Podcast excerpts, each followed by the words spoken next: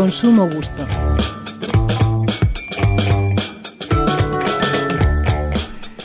La esencia es la materia prima que se extrae químicamente de los llamados aceites esenciales.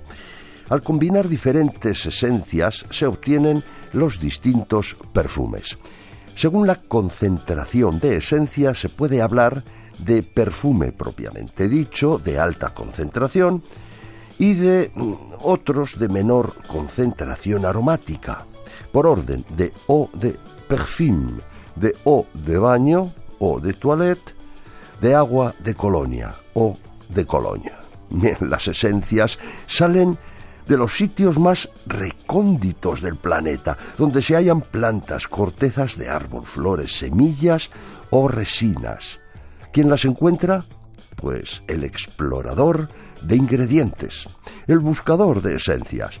Así aparece la vainilla de Madagascar, la canela de Sri Lanka, el benjuí de Laos, el pachuli de Indonesia, el vetiver de Haití, cidra, bergamota, lavanda, alucema, tomillo, sándalo, mimosa, tuberosa, incienso. Por supuesto que también hay esencias sintéticas. El perfume atrae a hombres y mujeres. Los hay afrodisíacos, que aparte de atraer, estimula el apetito sexual como el azafrán rojo, las maderas de cedro, el pomelo, el almizcle y algún otro más a gusto del consumidor. La perfumería, dentro del sector de gran consumo, ingresa muchos miles de millones de euros en todo el mundo y da mucho trabajo a recolectores, buscadores, productores, publicistas y marketing, transportistas, distribuidores, detallistas, etcétera, en todo el mundo.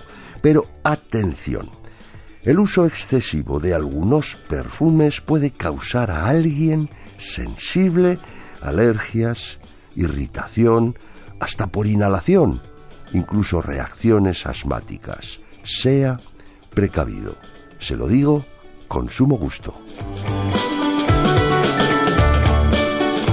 Ignacio Soret, director de investigación y editorial ESIC Business and Marketing School, Radio 5 Todo Noticias.